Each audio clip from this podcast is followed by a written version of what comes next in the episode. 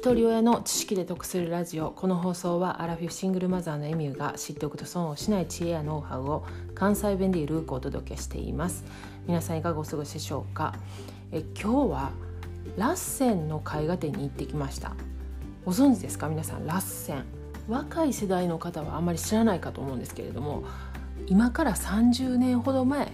ちょうどバブルの終わりかけの頃なんですけれども大流行しました。多分ねアラフィフ世代の人は知らない人いないんじゃないかなっていうぐらいもうラッセンって言ったら海とかイルカの絵がすぐイメージできると思うんです。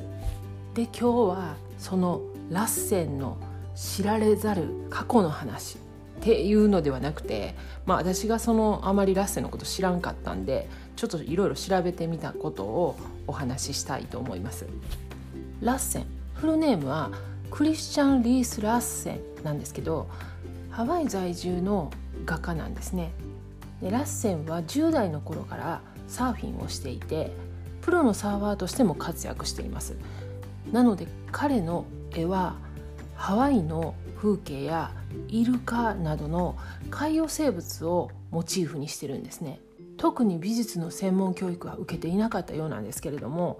自然をきらびやかな画風で描きマリンアートと称されています。でそのラッセンの絵がねバブル期の日本で爆発的なブームを起こした理由は美術の専門知識がなくても誰もが分かるモチーフと色のコントラストによる神秘性を感じさせる作品として人気があったんですね。確かに私は芸術的な知識が全くないんですね。未だに美術館とか行っても所要時間がめちゃくちゃ短くて入って出てくるまでがめっちゃ早いんですよね。そんな私でも20代の頃にうわ綺麗なってすごいなって思えたのがラッセンの絵だったんですね。もうそら猫も杓子もじゃないですけどみんながラッセンのポスターやあのジグソーパズルや言うて部屋に飾ってました。反対にね芸術に造形が深い方からはあまりいいように思われてなかったみたいです。なぜなら西洋の古典的な宗教画とか、まあ、それをテーマにした絵画はその歴史や伝統を勉強しないとその絵画に隠されたメッセージっていうのを読み取ることができないんですよね。でもこの印象派と言われているラッセンの絵画は風景画に過ぎない。勉強しなくても直感的に見ることが許される。そういう反感もあったみたいです。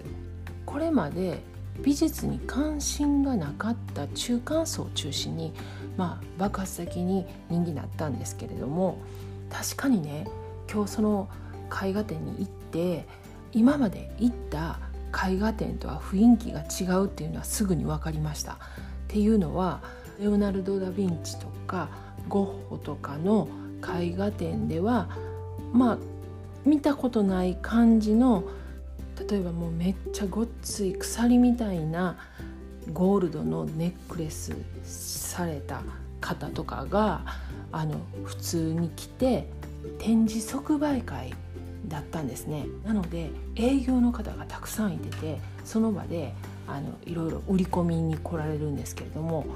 私もこういう経験初めてやったんでわあなんかあのまた全然違った絵画展なんやなと思ってたんですけれど営業の方もねよく分かってるから私みたいに子供2人連れてね貧相な格好でもうお金持ってなさそうな人には声はかけてこないんですけど鎖のネックレスしてる人とかね買ってらっしゃったりするんですよね。へえと思ってたんですけどもそしたらねやっぱりこの展示即売会で嫌な思いされてる人がたくさんいるみたいで、まあ、これはねネットヤフーの知恵袋とか見てたんですけれどもなんか半ば強引な売られ方をされたりとかあとまあちょっと失礼なこと言われたりっていうのが書かれてました。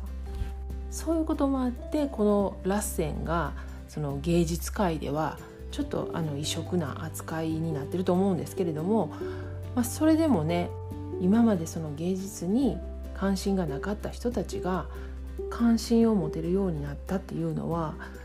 幅広い意味で異業なんじゃないかなと思いました。今日はバブル期に大流行したクリスチャン・ラッセンの絵画展に行ってきたお話をしました。最後までお聴きいただきありがとうございました。今日も笑顔で。